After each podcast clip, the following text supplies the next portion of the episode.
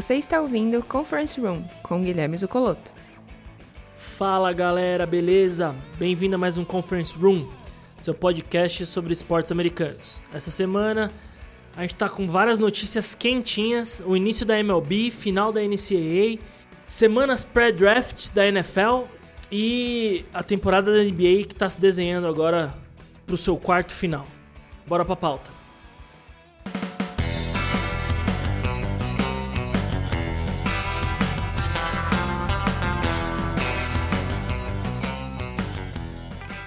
É, pessoal, pois é. A Major League Baseball começou e depois de um, do início aqui emocionante, alguns jogos se passaram e surpresas e confirmações já estão se desenhando para a MLB. O Baltimore Orioles tem três vitórias seguidas, com o retorno ali do Trey Mancini, que estava brigando contra o câncer de cólon no, no ano passado e ficou um ano inteiro fora, ajudando o Oilers aqui a conseguir três vitórias seguidas e ter 100% de aproveitamento na American League East. Além disso, a gente tem o Houston Astros, que também está invicto, quatro vitórias na American League West. Alguns times que se esperavam muito, como o, o Red Sox e o Yankees, começaram não tão bem assim. O Yankees ainda esperando o retorno do, do Gary Sanchez, né? Que ainda não sabe se ele vai, vai voltar e vai jogar como, como vinha jogando. E o, o Red Sox, que aparentemente parece ter uma, um problema ofensivo no time, né? Não tá conseguindo boas rebatidas enquanto tá aqui no ataque, mas também após a derrota pro Orioles aqui mostrou que sua defesa não tá 100% ativa. Não conseguiu um bom jogo contra o Orioles, mérito do Orioles, claro, mas também o, o Red Sox não conseguiu aqui um jogo digno de Red Sox, né? Do lado da Conferência Nacional, o Phillies tem três vitórias também, e inclusive o jogo dos Phillies contra o, o Atlanta já levantou uma polêmica logo na primeira semana de MLB. Acho que quem gosta de MLB sabe que o beisebol nos Estados Unidos é um dos esportes mais uh, atrasados, digamos assim, com menos interferências uh, não humanas. O juiz pode ali rever algumas jogadas e tudo mais. Eles não têm o principal obje objetivo do jogo monitorado por computador, né? Por uma forma não manual que é aquela área de strike. Então, durante o jogo ali do, do Atlanta e do Phillies, teve um, um, um strike out do Acunha Jr. que foi absurdo de não strike, era para ter sido um walk, e isso traz de volta a polêmica que a MLB deveria monitorar a zona do strike de uma forma mais precisa. O ano passado nas finais da Major League Baseball, na World Series, tivemos problemas de strikeouts que não foram strikes. E agora na primeira semana já esse strikeout do, do Acunha Jr., que foi escabroso e já levanta essa polêmica e essa discussão de que na MLB deveríamos ter um pouco mais de monitora, monitoramento computadorizado para a zona de strike, certo? É, o juiz ali atrás do pitcher não tem a visão tão boa e muitos, muitos, muitos strikes são duvidosos. Então, isso já levantou essa, essa polêmica logo na primeira semana. Ainda na Conferência Nacional, na National League West, os campeões de 2020, o Los Angeles Dodgers, está empatado em primeiro com três vitórias e uma derrota com o San Diego Padres. A única diferença é que o, Dodgers começou com uma derrota e depois engatou três vitórias seguidas, enquanto o Padres perdeu o seu último jogo.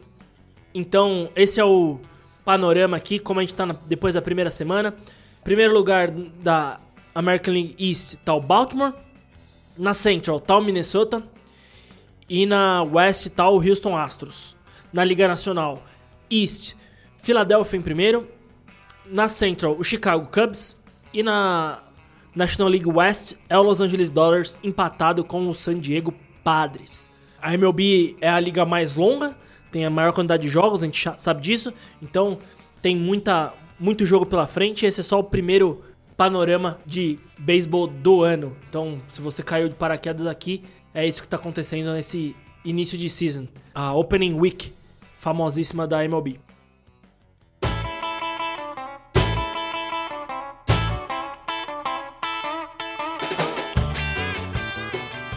Na NHL, o Flórida conseguiu passar os atuais campeões Tampa Bay Lightning na conferência Discovery Central, com seis vitórias seguidas nos últimos jogos. Então, o Flórida que conseguiu engrenar uma boa sequência de vitórias, tá jogando muito bem. E na sequência, um outro time que conseguiu engrenar três vitórias também é o Edmond Oilers, subindo no Power Ranking ali, logo atrás do Toronto Maple Leafs na sua conferência. Eles conseguiram, como eu falei, três vitórias, tem os dois melhores jogadores da liga no time. É de esperar que o, o Edmond suba ainda mais na liga na, na busca pela Stanley Cup. Como eu disse, a conferência deles é a mais difícil, né? Então, eles continuam atrás do Toronto Maple Leafs ali. E vamos ver se eles conseguem emplacar um pouco, umas duas vitórias a mais aqui para deixar essa disputa um pouco mais acirrada. A temporada tá caminhando pro seu último quarto também, antes da Stanley Cup. E vamos ver como nas próximas semanas os líderes das conferências e os líderes individuais também dentro de cada time.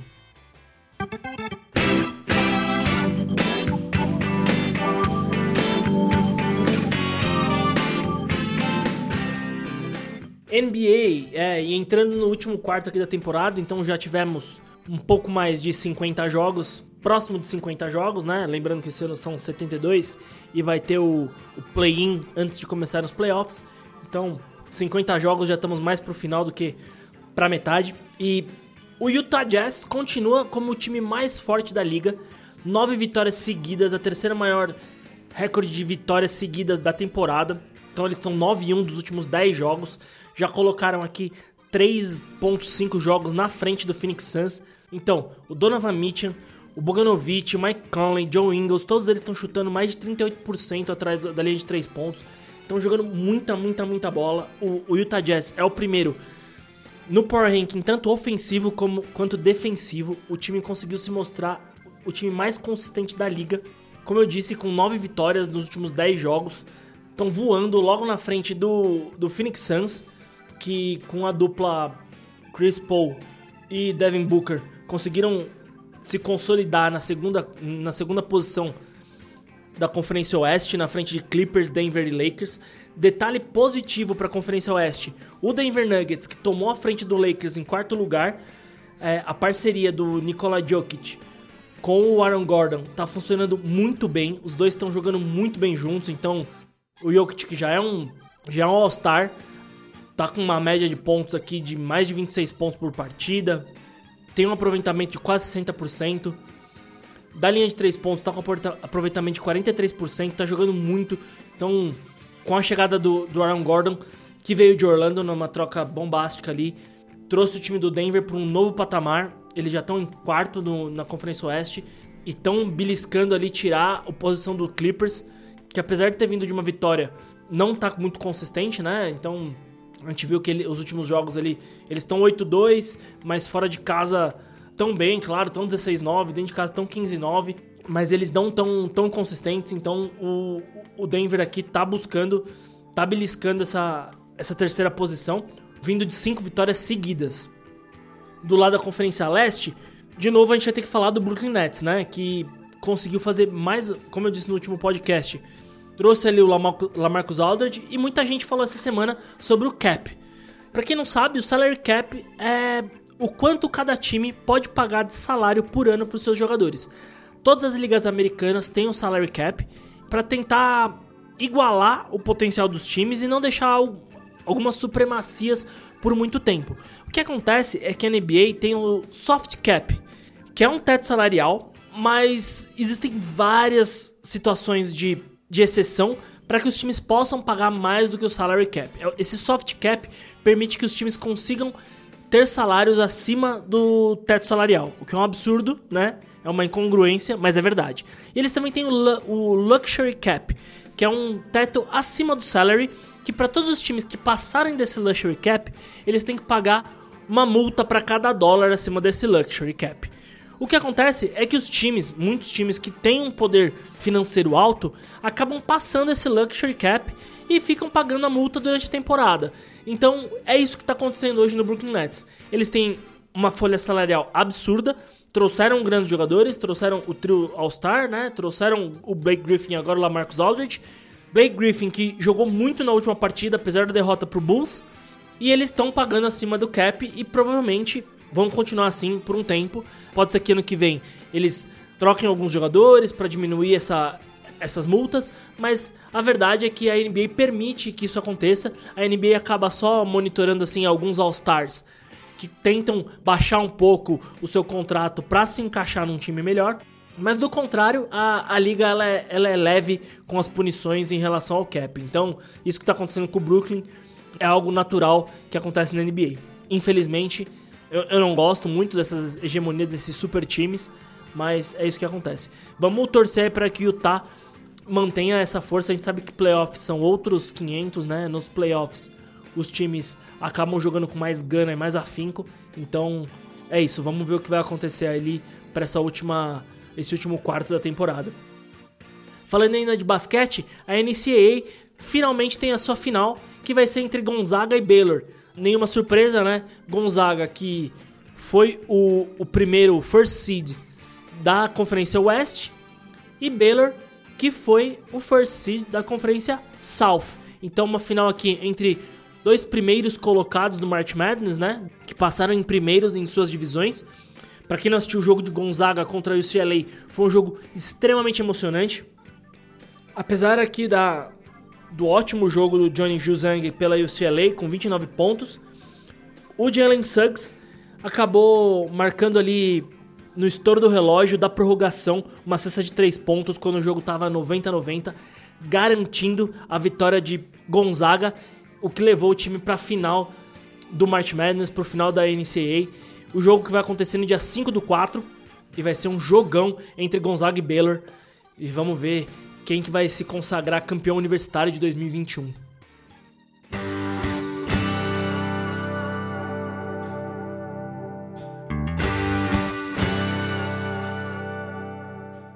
NFL, pois é, meus amigos, quando a gente acha que tá tudo meio que desenhado, a gente já começa a fazer a prospecção do, do draft, definir quem vai para cada time, uma bomba cai sobre as nossas cabeças e o Jets trocou Sam Darnold com o Panthers, ganhando várias escolhas. E assim, para quem não, não lembra, o Jets já tava como a segunda escolha do draft, né?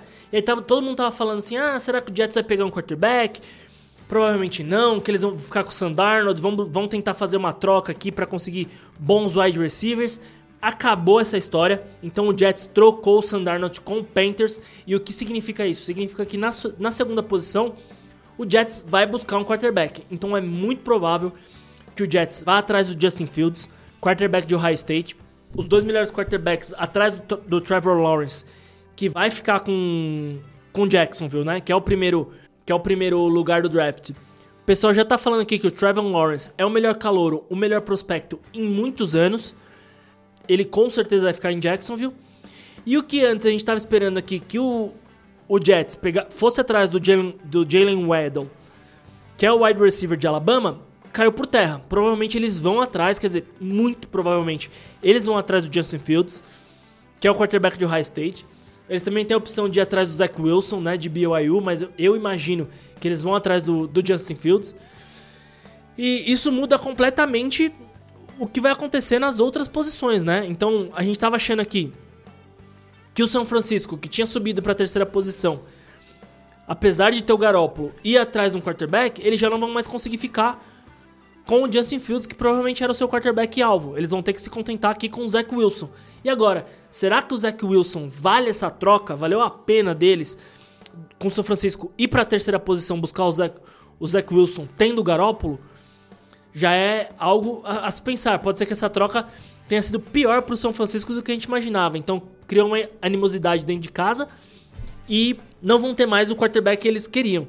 O que já complica muito mais pro, pro Cincinnati, que vem na quinta posição. Né? O Atlanta ele reestruturou o contrato do Matt Ryan, então o Atlanta provavelmente não ia atrás do quarterback. Mas agora tá tudo aberto. E isso vai privilegiar diretamente Atlanta e Miami. Por quê? Atlanta, que estava na quarta posição, como o Jets não ia atrás de um quarterback, a gente esperava que eles fossem atrás de um wide receiver ou de um tight end, agora essa posição de wide receiver, que no caso é o, o Jalen Waddle e o, o Jamar Chase, são os dois melhores wide receivers dessa lista de, de prospectos, eles já podem vir pro Atlanta e pro Miami. Então, o Miami se beneficiou muito dessa troca do Jets. E como a gente já sabe que o, o draft não é uma ciência exata, ele tem um pouco ali de análise e tudo mais, mas por conta do Covid, muitos, muitos jogadores é, optaram por não jogar esse último ano, tem alguns jogadores que ainda são júnior, então tudo isso transforma o draft numa ciência não exata, a gente não sabe exatamente o que vai acontecer, mas aumenta muito mais a especulação e as imaginações do que pode acontecer no draft. Então, como eu disse, eu tô imaginando aqui que o Trevor Lawrence, essa acho que é a única certeza desse draft, é que o Trevor Lawrence vai para Jacksonville. Então, falando nisso, como que ficaria a minha estimativa para as próximas posições? Então, Jets na segunda posição ficaria com o Zach Wilson de BYU, abriria espaço para o Jamar Chase, que é o wide receiver, ir para São Francisco, porque não sei se o São Francisco agora vai querer pegar o Justin Fields, talvez não. Mas se o São Francisco pegar o Justin Fields na terceira posição, o Atlanta vai atrás do, do Jamar Chase diretamente.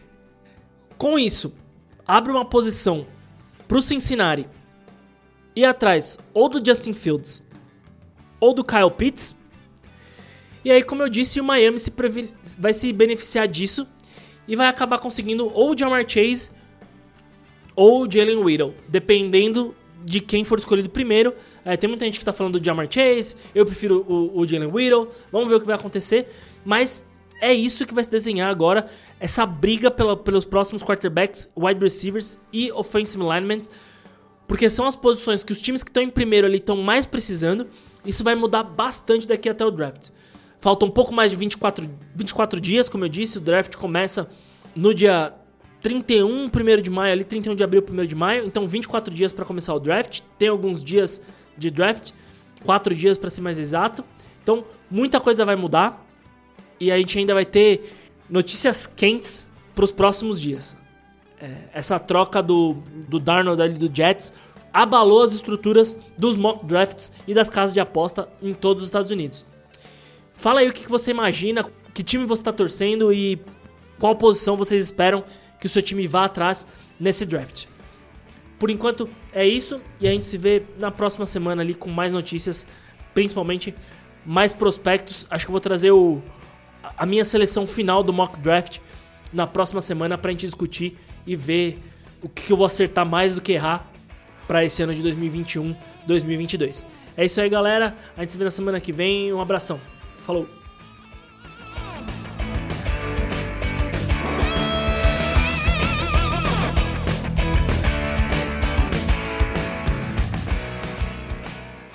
Esse podcast é editado por Marcel Bione.